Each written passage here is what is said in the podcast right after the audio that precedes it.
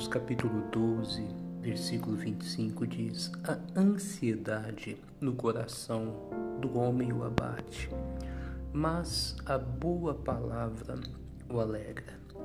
1 de Pedro 5,7 Lançando sobre ele toda a vossa ansiedade, porque ele tem cuidado de vós.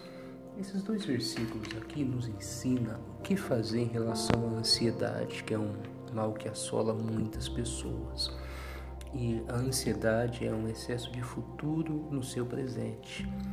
E o que, que devemos fazer? Temos que tomar muito cuidado. Primeiro, no versículo de Provérbios 12, diz que a ansiedade ela pode te abater. Então, tem gente que está abatido porque está preocupado com o amanhã, com uma resposta que aguarda, com uma decisão que tem que tomar, com algo que ela está com medo de acontecer.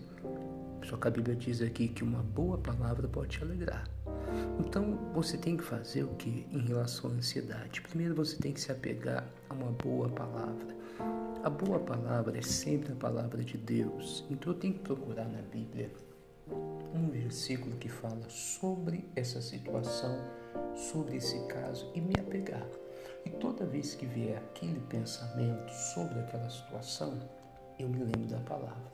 Eu substituo aquele pensamento pela palavra.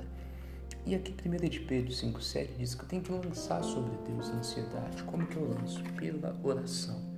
Então, duas coisas que você tem que fazer orar sobre esse problema que está te trazendo ansiedade, sobre essa situação que está te preocupando e se apegar a uma boa palavra. Porque se você alimentar a ansiedade, ela vai te abater. Agora, quando você coloca nas mãos de Deus pela oração e se apega a uma boa palavra, a Bíblia diz que Deus vai cuidar de você. A boa palavra vai te alegrar. Você vai ter a resposta para essa situação. Então pega essa orientação hoje para você. Está ansioso sobre algo? Primeiro, ore sobre isso. Segundo, procure na Bíblia uma promessa, um versículo que fala sobre essa situação e se apegue a essa palavra. Deus vai te alegrar, Deus vai cuidar de você, Deus vai tomar frente de toda essa situação. Não alimente a ansiedade. Não, não fique preocupado. Não fica comentando com um e com o outro para ver o que acham que você deve fazer lança na mão dele, como diz 1 de Pedro 5,7. Procure uma boa palavra, como diz Provérbios 12, 25.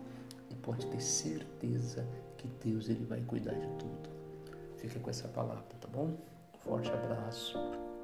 Que Deus te abençoe. No nome de Cristo.